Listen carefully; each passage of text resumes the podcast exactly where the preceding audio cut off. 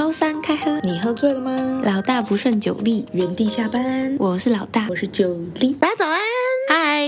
今天在开始之前，要先来念一下我们很踊跃的观众留言。没错，我们这次收到了一些蛮可爱的留言。大家还记得我们第二十五集在讲占星占卜吧？然后呢，我们就有两位观众很可爱留言，S C 零应该是零九二七九月二十七号生日的这位朋友，他说如果对他来说测验结果好，他就觉得好棒，太棒了，好准；如果测验出来结果很坏，就觉得不准啦，哼，生气，生气表情符号。哦，哎，我觉得这个心态很好，哎，也是啦，大家算命应该都想看到好的结果吧？嗯哼，好，那我们接下来看我们的谭尼亚廖。他说：“比起占卜算命，我更常到庙里卜卜，直接问神明。就连我的指导教授都是这样选的，蛮特别的。然后我们的谭尼亚他也有推荐大家，如果要选的话，要去卜卜的话，建议大家可以去找妈祖娘娘，或是自己家平常在拜的神明也可以哦。土地公吗？土地公管什么？土地公管什么？土地公有点像是神明界里的里长吧？哦，所以他就是你的，你家大小事都可以吗？”求平安，求健康啊！所以出了他的里的就不能问他吗？比如说你家住大安区，然后你就不可以问他什么天母的学校这样吗？哦，他会认识吗？这如果要去天母的学校，就要去找天母土地公吗？我不太确定。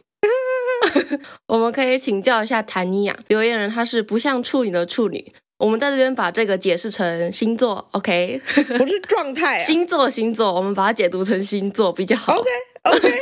不会有人在在留言上面暴露自己的状态吧？嗯，好了，我们这位不像处女的处女，她说约莫印象是在诶，我们前面有一集是讲到说看异性的第一印象嘛，然后他的留言内容是说第一印象很重要，直接离开，保持距离。嗯哼，这不就是老大吗？是的，以貌取人，没有错。交朋友就是看第一印象，无论是有没有异性。在进到今天的主题之前，我来跟大家分享我最近两件有感而发的事情。首先，我不知道在哪一集有跟大家讲，真的没有夜配它，它就是真的超好吃的布丁。是我到目前都还没有找到可以取代它的布丁，每一口都是丝滑，一口都没有气泡，然后那个焦糖又是恰到好处的甜，简直。所以那个布丁怎么了？不得了！但它最近涨价了，哇塞，跟鮪鱼蛋饼一样涨了五块。哇，第二个噩耗，继鮪鱼蛋饼之后，它还是不敌经济景气啊，不景气，不景气。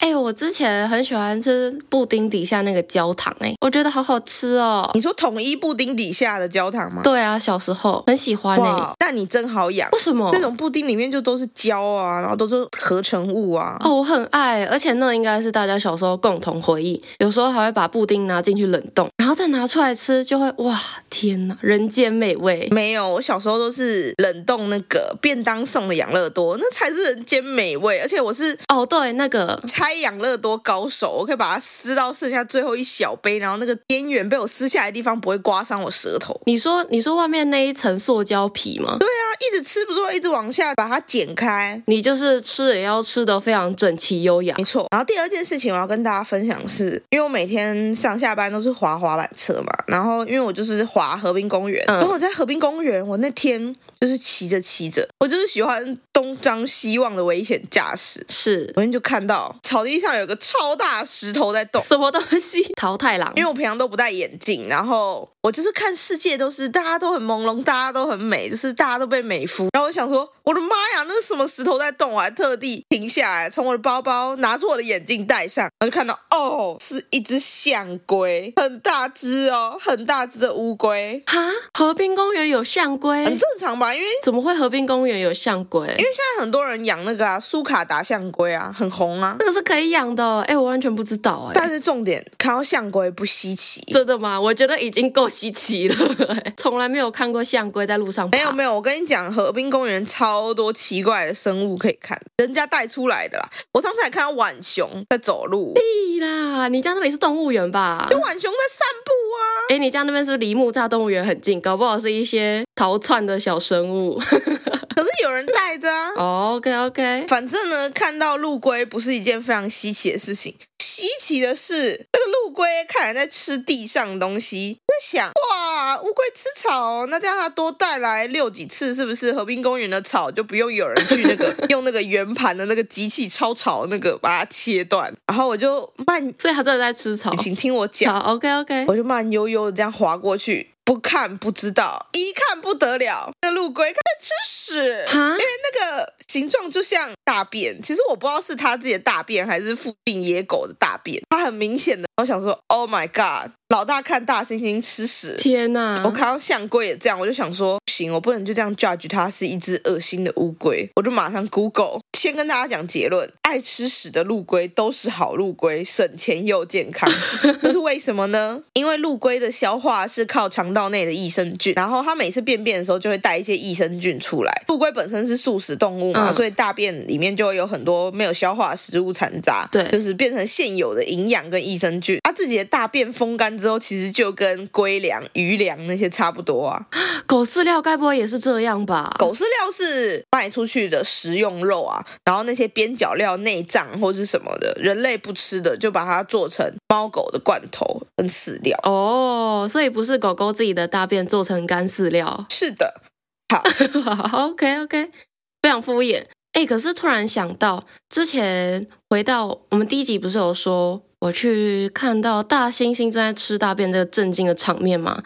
其实大猩猩叫迪亚。对，OK，我们迪亚哥，迪亚哥他吃大便的当下，我就实在非常震惊，所以好奇心使然，我就上网查一下，到底为什么猩猩要吃大便？有一些学家他就针对这样的状况提出了一些研究假说，比较一般的就是可能说那些大猩猩就是很无聊，或者是可能粮食不足，所以他们需要靠吃自己的大便。但是我看到一个很特别的研究假说，哎，有时候猩猩可能会吃。吃一些皮比较硬的果实，然后那些果实啊，它可能皮很难敲开嘛，所以那些大猩猩它就会先把那些果实吞下去，然后让那些果实再进行一些肠胃碰撞，产出来之后，它就会有一些小裂缝。人体搅碎机吗？有点那样子的概念，但是没有搅碎，它只是敲开，然后它第一次产出之后，就会有一个小小裂缝，再把那个裂缝打开之后，就可以吃到甜美的果肉了。哎，很聪明哎！我突然觉得水獭比较。聪明，它会自己用沿岸的那个石头敲敲敲，哦，自己在那边敲，何必要透过自己的消化道敲敲敲嘞？可能大猩猩就想利用自己身上的工具。人类果然不是猴子变来，人家是猩猩，猩猩跟猴子还是不同的类。果然猩猩不会变成人类的，我们不用担心那个星球崛起会发生了。好啦，但这都不是今天的重点。我们今天要来跟大家聊聊关于习惯这件事情。人二十一天重复做某一件事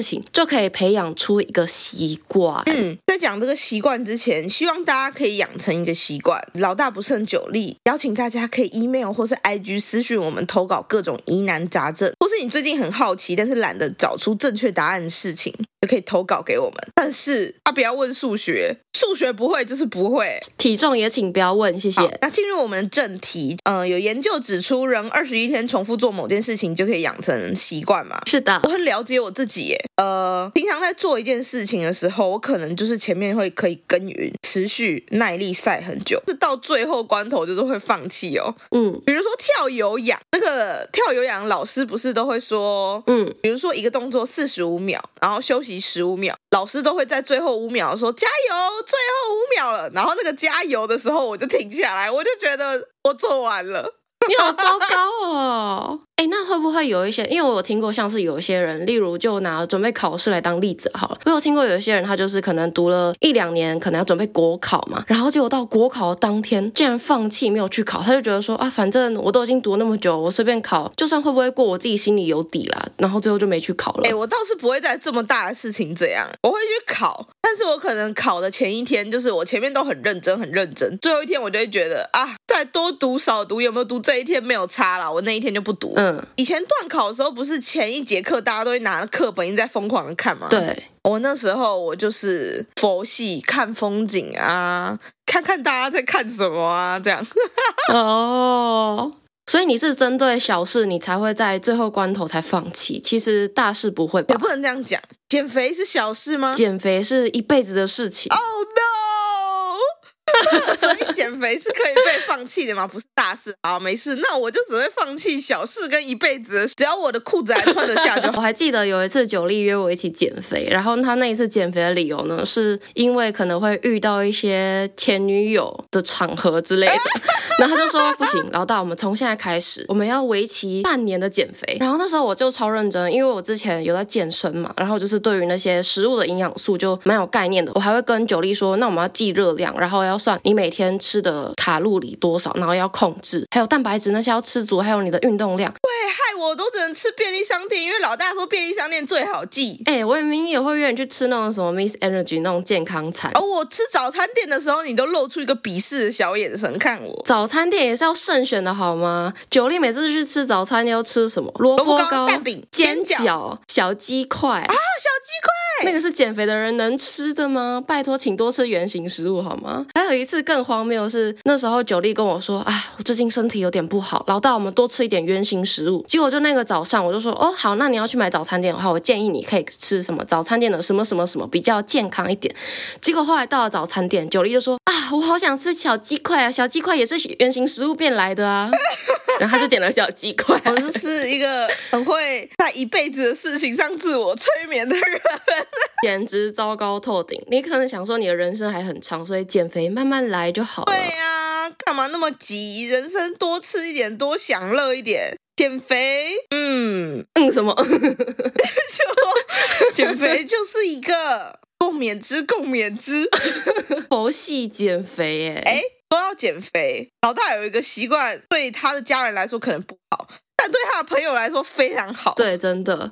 之前在前面好几集都有跟大家提到，说我有囤物症嘛。其实这个囤物症就来自于我超级爱逛超市或是量贩店之类的商家，然后我看到食物我就很想买，就觉得说哇，这个包装看起来里面的东西一定很好吃。但是我就是买了之后供奉在那里，我也不会去拆来吃，我就觉得哦，好懒得动。然后因为平常小时候其实我们家是不给我们吃零食的，所以我对于零食就还好，我就只是喜欢买而已。所以我们家的食物通常都是我在买，然后都会被我放到过期。然后有一次，就是九力还有我的其他朋友们来我家，然后我妈就说：“哎，你们来，你们来，赶快把这边零食柜都清一清，这都是老大买的，然后都自己不吃，放到过期了。”对，他妈妈真的超棒的，他妈妈完全是老大家的骄傲，就站在那个零食柜前面说：“来，这里看到的都可以吃啊！” 我真的是天哪，我那一瞬间觉得他背后有圣光。我一开始觉得说：“哈，你怎么把我的东西都这样丢出去给别人吃了？”然后后来想一想，觉得哦，不错啦。这样我可以再补新的。哎，那你会因为看到你以前吃过觉得好吃的东西，但你其实没有要吃那么多，然后你看到它有买两件特价或是什么，你就会买两件吗？哎，不一定呢，通常是不会的，因为我喜欢尝试新的东西，除非那样东西我真的喜欢到一个不行，然后我会可能有时候想到去吃一下，像是缤纷乐，我就会买那种 Costco 那种超级大一箱放在家里，哦、有时候就吃一下。那松露嘞？这种一辈子的幸福的食物嘞，松露酱这种东西，就是我就是松露爱好者。这种东西不用自己在家里囤，就是你可能去外面餐酒馆看到松露薯条点，松露烘蛋点，松露炖饭必点，有松露就是要点。啊 所以这种东西不会放在家里。你去吃餐酒馆，整桌出来都同一个味道 哎。对啊，对啊。而且现在我跟我朋友他们出去，他们就很习惯说，哎，有松露哎，点一下好了，他一定要吃。哎，我上次有看到一个松露拉面哎，我下次传给你。松露拉面，你是说我们之前去吃的那种清汤系，然后上面放松露酱吗？好像不是，是浓浓的，然后很多松露，那个汤都黑黑的。哇，天哪，感觉就很销魂。不过讲到美食啊，还有一个就是，因为我爸毕竟生了两个女儿，两个女儿都漂漂亮亮的。然后呢，我爸就觉得说，两个女儿既然都那么漂亮，身材管理一定也要做好的吧。然后，但是我有个很大的缺点，就是我很喜欢到处去外面吃美食，因为毕竟要经营 IG 很困难，一定要 po 一些美食的吧。所以我就会经常找那些美食来吃。然后我爸就觉得说，你这样天天吃美食，体重要怎么控制呢？然后就会一直念一直念，他就觉得我这样是一个很不好的坏习惯。他就完全在为我容貌焦虑哎，要不然老大出门还可以干嘛？你又不爬山，也不踏青。我会去健身房，而且我会逛街。哎，逛街是一个超级好消耗热量的运动哎。这样听起来就是你比我喜欢出门，因为我喜欢在家嘛。嗯。但我出门就是很 outdoor 的事情哎。然后你其实你出门就是从 A 点室内到 B 点室内。是啊，你出门是比较目的性的吧？就是你一定要出门爬山或是逛特卖会。啊、哦，对对对。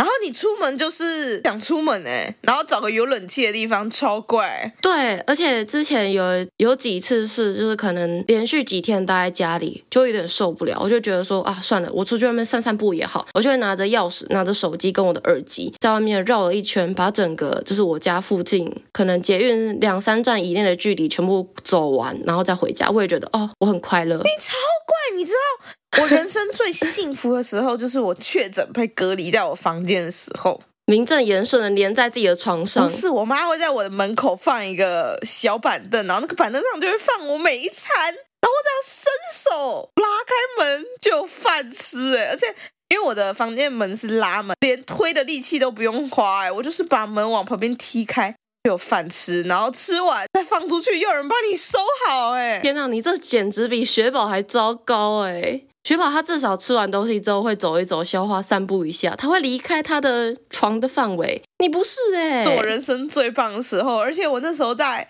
边确诊边享受妈妈的这个送餐服务，然后边玩一个。吸血鬼要盖城堡的游戏，我就不分昼夜的盖城堡，大概确诊七天玩就呃玩完了。但是现在最近它又更新了，所以我最近又要回去当吸血鬼。而且因为之前是封测吗？还是公测？忘了，反正它就被删档了。七天盖一座城堡，没错，这故事好励志，真的。建筑师揪布，没有一点都不励志，好软烂哦。不过我们刚刚讲了那么多，就是自己的坏习惯。那有有没有一些好的习惯，就是你想养成的，但是你一直没有办法培养出来的？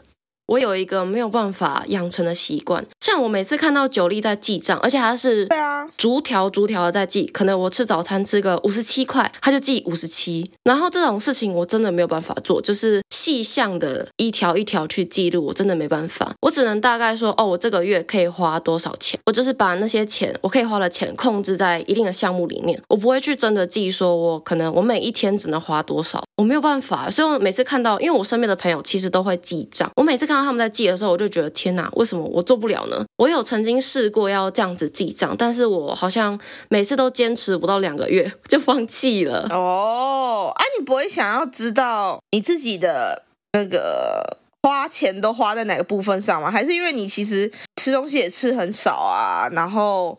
应该都花在酒钱上。对，酒钱是真的比较贵一点。但是我就觉得说啊，既然我钱都花出去，我记那些账要干嘛？然后久而久之就就会越来越无力。因为我有听过有些人说记账可以帮助你结缘嘛，就是节流不是结缘。呃，节流不是结缘。对对对，郭文不好意思，不好意思。节流好，请指正。反正就是你钱都花出去了，然后它就是一个已经发生的事情，你记录它，那不就是跟记载史书一样吗？就是你也不会真的太回头去看他说，哦，我花了多少钱，那我接下来不能花太多。就是其实我看到我身边的人也不会这样去控制啊。可是我会耶，这个月我想可能想花钱买个什么东西的时候，我就会看我前几个月。有没有买过类似的东西？然后我就知道哦，这个东西我已经有替代品哦。还是因为你们花的都是那种比较细项、比较杂支的？我也不知道哎，就是我会看说，本来我上个月可能买了什么游戏啊，然后买了没有玩之类的。先把它玩完再买新。那就是你买太多游戏了。啊，看到特价游戏就想买啊，很糟糕，你没有节流。可是我也不做美甲，不弄头发。哦，对，因为这些都是比较大的支出，然后就会想说，哎，我这个，因为我就是每个月固定做指甲或是诶做脸，然后它就是每个月都固定一个支出，或者是你已经钱已经储值在那里，那你就是知道说每个月大概都是平均差不多的数字。嗯但是我还是觉得不行，买游戏还是比较滑。嘿 嘿。OK，人各有所志，反正我觉得你已经悟到了啦，就是钱财乃身外之物，真的赚了钱就是要拿来用。但是虽然说我没有办法，就是每天都记录我花了多少钱，但是我一定要炫耀一下，我有一个习惯，这是我觉得我培养的非常成功。我每天都会逼自己喝水，然后敷面膜。这种对于我身形上的改变或是我的健康，我就会非常的注重。你的容貌焦虑非常严重，我觉得你已经很美了。哎，可是我。真的有发现，假如说我那阵子可能常出去玩，水喝比较少，脸上就会多一些粉刺。哎，我就在想，是我身体已经习惯我每天要摄取那么多水分。以后要背一个水袋在后面，然后接一根吸管，看起来很像什么吊点滴耶？没有啊，本来就有那种水袋啊，就是。包包的水袋，不过还有像是吃东西的部分，因为之前我有在健身嘛，然后就是对于食品的营养素就是也有些了解，然后之前就是每天记热量，记到说我我现在大概看到一个食物，我就可以知道它的热量跟它的营养素，可能蛋白质啊、脂肪或碳水大概有多少，就可以大概记录。而且现在九力有时候就会拿着他中午的爱心便当来问我说：“老大老大，你觉得这个便当到底热量多少？那我晚上还剩下多少可以吃咸酥鸡呢？”没错，哎、欸，咸酥鸡真的很好吃，我推荐大家一定要去吃那种。如果那间咸酥鸡的鸡软骨边边是带肉的，满分，真的一定要吃那种鸡软骨才是完美。还要有炸汤圆，花好月圆那一种，加花生粉。啊，我知道了，如果下次我要制止你吃咸酥鸡。我就把你那天的爱心便当热量说的超爆炸高，让你晚上不敢吃啊。那我就会觉得说，既然那么高了，那就今天就爆吧，反正明天又是新的一天。完蛋了，鸵鸟心态不行，我要想一个更好的对策。我要说一个中间值啊，我还有一个习惯，不知道是好还是不好，我可以。每天连续一直在同一间店吃同一项东西，天哪，这真的是哎，就不说你那鮪鱼蛋饼连续吃了好几个月了。对啊，哎，真的很好吃，我到现在还是想吃啊。但是因为我最近就是比较早起床，我就是在家里吃吃。哎，到底怎么有办法早起，然后在家里吃早餐呢？老大已经帮我分析过了，老大说我的生理时钟是跟着宇宙，是你是标准的农民的作息。日出而作，日落而息。没错，只要夏天太阳出来了比较早，在室内没有被太阳照到，还可以被太阳唤醒的人，我一定是什么宇宙的天选之人。真的哎，你很强哎！夏天那种日出时间比较早，你就会跟着比较早起；然后冬天太阳比较晚，你就会赖床。可是我没有比较早睡啊。哦，真的吗？你夏天不会比较早睡啊？不会啊。所以你一天平均都睡几个小时啊？如果夏天的话，我就是想睡就睡啊，睡饱了就起床。可是你不是都超过十二点才睡吗？嗯，我昨天一点多还在传那个最新力作给你。哦，对，跟大家提前爆料一下，我们之后定额不定期冷知识就会有请我们的画家九力来帮我们制作可爱的图喽，惟妙惟肖。大家不要太期待，我怕你们看到会傻眼。哎，不会，我觉得画的超好哎，像我只能画火柴人，就觉得哇，天哪，你根本是神。我好感动，老大难得夸奖我。哎、欸，我真心觉得你很厉害，因为我真的是我从小画画，可能别人就是说什么要画一只可能狗狗啊，然后每次狗狗我的可能鼻子跟嘴巴的比例都会很奇怪，别人都看不出来那是一只狗，那我就觉得哦天哪，好受挫。那你自己看得出来是一只狗吗？我自己画当然会觉得那是狗啊，讲什么东西？所以在你的既定印象里，狗的嘴巴就是比鼻子大这样。也不是这样，就有时候想要画那种 Q 版的可爱的，然后有时候卡通的画风不是会比较夸张嘛？然后狗狗在笑的时候就会笑得很开心啊，所以他们的嘴巴跟鼻子的比例就会比较特别，然后眼睛眯成一条线，别人就会觉得这画什么东西四不像。所以你还跟妹妹上过画画班的？哎、欸，我以前跟妹妹上画画班，我可是想尽办法要带她逃出那个画画班的，因为她一直在哭。她不想画吗？她想回家，因为那时候是我们幼稚园上的一个课后才艺班，那时候妹妹很小嘛。嗯，然后她就觉得说，为什么都下课了，妈妈还不来接？妈妈是不是不要我们了？然后他就一直哭，一直哭，一直哭。天哪！我就想说，啊，怎么办？妹妹一直在哭，妹妹好难过。然后我就在脑中先模拟逃家的路线，我们要从哪个门出去才不会被抓？然后接下来我们要走哪条路线回去？可能车流量比较少，带着妹妹比较安全。哇！哦，我真是一个好姐姐耶！天哪！那你有实践过吗？还是你就想想？当然没有实践啊！我觉得我这样跟你蛮像，就是在脑内风暴。但要说这种。这么冒险好玩的事情，我觉得是实践者哎。你说你绝对就是要去做些坏坏的事吗？对啊，比如说，因为我国小的时候就是我爸妈会来接我，然后因为我国小的时候就是纠察队，嗯，然后我就很想吃薯条，我就会指使我的好朋友去帮我买小薯。纠察队结束之后，爸妈就会来接我。路队就是一个那个班级过的时候，你不是要稍微看一下他的人数是不是有对吗？对，我觉得故意。记他们班都是对，然后他就会提前先去帮我买小薯，划算的交易。而且我还有跟他说，你走侧门，因为侧门是我负责开的。你好糟糕哦！所以你会在你爸爸妈妈来接你之前就把小鼠吃完吗？对啊！天哪，你这标准的坏小孩，为了吃不择手段哎！然后哎，我都制定很多缜密的计划，然后现在长大了想一想，还是觉得好厉害哦。后有机会再跟大家分享，有一个缤纷乐大冒险，不是缤纷乐，冰旋风大冒险。你确定妈妈不会听这一集吗？你是说游泳池的作战计划吗？没错，我还是觉得可以讲一下。两个月后我就可以来录一集，跟哥哥减肥。两个月后，你说减肥第一天跳有氧，然后就跳到复健科去了吗？只是啊，没办法，我就是怕笑脸的。哎，我还可以跟大家讲一集复健科，因为复健科里面每个仪器我都快玩过了，真的是超夸张。其实这一集本来是预定是可能昨天晚上要录，然后呢，结果我就在坐在我桌子前面等啊等啊等，都等不到我们九力。结果我们九力就突然说：“哎。”我现在在复健科哎，然后我想说哈，你不是跟你哥哥去跳有氧舞蹈吗？怎么会在复健科？他说哦，我刚刚才跳一下，然后我脚就扭到了，所以我就被送来复健科。我的左脚都被包起来了，超荒谬！你的体年龄根本就是七十吧？其实我每次在复健科里，我都觉得奇怪。阿婆都会用一个奇怪的眼神看着你，他想说你是全场最年轻的美眉。然后之前有一个阿婆，就是我在因为坐着拉脖子，在拉颈椎的时候你是坐着，刚好那一间我去了复健科，他拉脖子的机器是嗯走出那个复健科的门一定会经过。然后有一次有一个阿婆就看着我，就是走到我旁边之后，就他就顿了一下，他就看着我就说好好保养，然后就走了。他已经觉得你的人生没望了，二十几岁就已经出现在复健科了。而且我还不能讲什么，因为我那时候脖子被往上提，因为你脖子被往上提，你嘴巴是打不开的。我就只能用眼神示意他，然后他还跟我一个很欣慰的那个看我的眼，然后点头，其实是想说干你屁事。这一定是你人生中最无力的时刻。那祝大家跳有氧的时候都不用跳到复健科去。拜拜。欢迎来到知识考古。今天尊爵不凡，我们获得了听众投稿。没错，值得庆祝哎！这大概是我们第一篇获得听众的投稿吧。没错，其实陆续还有几篇，大家可以期待一下，就像雪片般纷飞而来。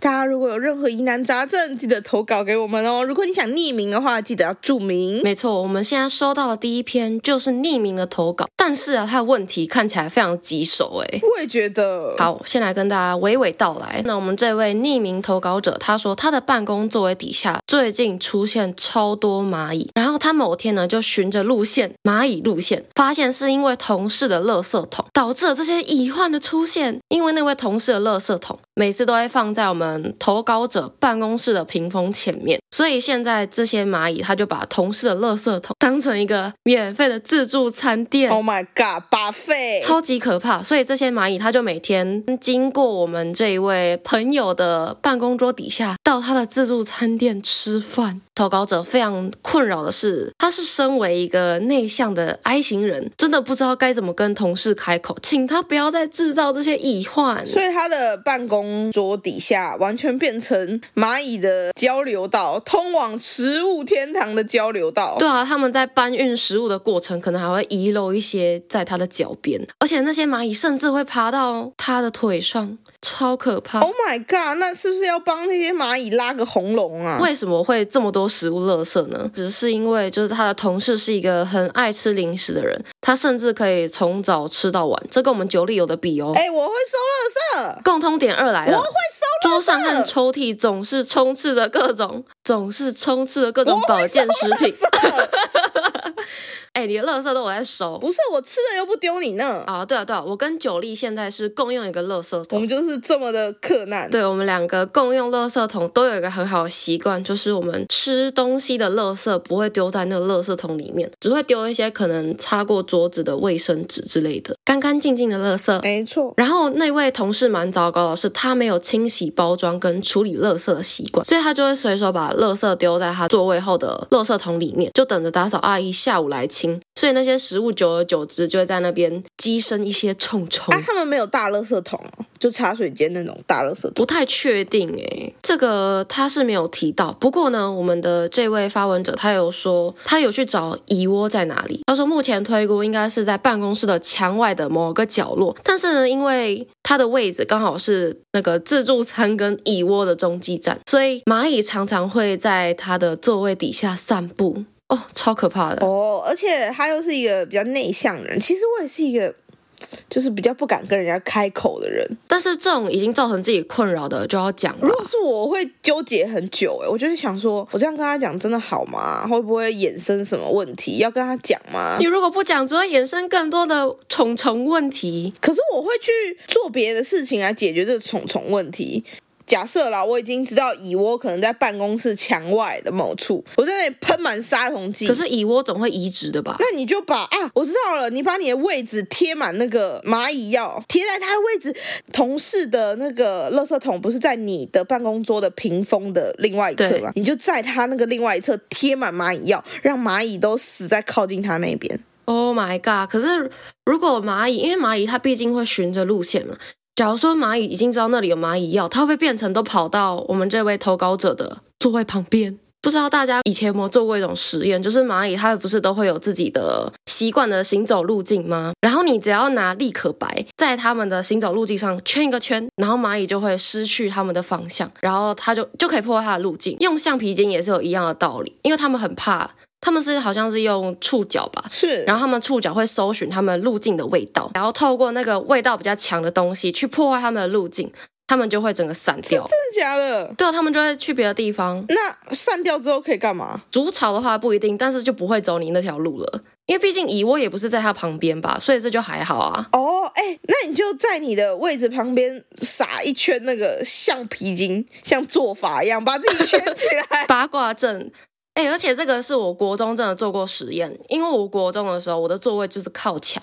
然后墙壁上就会有一些蚂蚁嘛，然后他们是真的好像在搬家，就成群结队的这样一条一条走，每天都有，无时无刻。然后我就很困扰，因为他们有时候就是会，我想靠墙，然后他们就他们会让我无法靠墙，然后我就想说不行，我一定要找一些东西来破坏他们的这个生态。然后我就用立可白，我就坐在旁边墙壁上圈一圈圈一圈，然后圈了很多圈之后，那些蚂蚁真的再也没有走那条路，然后也没有出现在我周围。哦，我好成功哦，但是就可以。发现我的座位旁边就有很多立可白圈起来的符号。哦，哎，我自己知道是，就是小时候如果我们家有蚂蚁爬进来的话，我妈会用那个抹布加那个苏打粉擦那个窗框，因为有那个窗户的那个缝缝，蚂蚁其实爬进来嘛。然后我们家外面就是我妈又很喜欢种一些盆栽什么的，盆栽就很容易有，只要有花草就会有虫虫。小苏打粉你也可以试试看，不然你觉得撒橡皮筋看得太明显的话，如果你们办公室是那种地毯的，反正小苏打粉也可以用来洗东西嘛，你就当做帮阿姨洗东西，在你的位置旁边撒一圈，然后把它那个蚂蚁的路线引流。好好笑，这更像在做法。哎，如果如果说这半夜半夜这不可能有一些什么隐形的看不见的异世界朋友从里面走过去，那他会留下脚印呢？会吗？鬼有脚吗？哎，不是啊，之前不是有说什么？假如说你身边有亲人过世，然后你可能就要在可能门外撒米啊，还是什么的，有点忘记了。反正他就是，如果你的亲人有回来的话，就会留下脚印，然后他就会让你知道。不是会变成就是有昆虫进来吗？这个也是有啊，不过我有听说过这样子的，就是留下脚印的故事。所以不一定会变成昆虫吗？不一定吧，可能每个人不太一样，可能有些人怕虫啊。那为什么会有变成昆虫的说法？我其实是比较常听到昆虫的说法啦，不过再久远一点也有脚印的，可能不同流派吧。但我觉得脚印很可怕哎、欸，你怎么知道来的人到底是谁？那你怎么知道来了昆虫是谁？啊，昆虫很多啊，你可以说啊，拍谁啊，认错了，可能苍蝇不是阿公啊之类的，可能蝴蝶才是阿公啊。哦，然后脚印的话就比较可怕，因为真的是有东西走来人。所以建议撒小苏打粉是吗？吓死！呃，对对对，撒小苏打粉，你就反正你已经观察到那个蚂蚁的路线了嘛，从那个蚁窝到你的位置地方，你把它引流，把那个蚂蚁的那个路线引流到正中间，就是大家在走的那个走道。那这样大家就会看到，哎呀，怎么有蚂蚁？然后就这样循线追追追，然后就追到你那个同事，然后就会跟你的同事说，哎，你的这个垃圾桶里太多垃圾了啦，这样就会有别人帮你讲。哎，有一招也蛮强的，就是如果说真的不敢直接跟那位同事开口，那我们这时候最需要的就是茶水间文化。我们的投稿者一定要很积极的在茶水间逢人就说啊，最近办公座位旁边就是很多蚂蚁，不知道到底是从哪里来的，然后就是怎样叭叭叭八卦以讹传讹。然后就会可能传到那个人的耳朵里哦，而且这样就不知道源头是谁传出来的。对，然后那个同事他如果还有一点良心的话，他就会自省改过自新。可是如果他不知道是因为自己造成的嘞，那他就是一个很糟糕的人哦。OK OK OK，我觉得利用舆论的力量是不错的，让别人去发现这个现象，这是我们共同的结论。这样你就不用讲出来，而且你只要附和别人，就是一定会有人说，哎。真的有蚂蚁，你就说对啊，我也有看到，这样就很像你是听到第三手资讯的人。对啊，然后就说什么哦，不知道是谁，乐色都不熟，然后就是垃圾都不清洗，才造成那么多蚂蚁。对啊，然后你就说，哎，我不知道这个蚁窝这样怎么办？要不要请总务来消毒灭虫什么什么的？他就会开始找问题，你就不要点出那个问题，你就引导他们发现源头。真的。所以帮你总结一下，第一个方法就是铺橡皮筋，或是啥小苏打小苏打粉，自行做法。对，再来第二个就是舆论的力量。没错，我们要利用公众的声音，虫虫远离你。希望有帮助到你啦。那如果喜欢这集的话，记得按赞、订阅、分享我的 Podcast 还有 IG，还有给我们五星好评哦。或是你有什么酷酷的研究问题，欢迎在 Apple Podcast 或是 IG 留言给我们，我们都会回复哦。如果有特别的研究问题，也会拿来知识考古一下。那我们祝大家。做法成功，祝大家办公桌椅旁边都不会有奇怪的虫虫出没。拜拜。拜拜。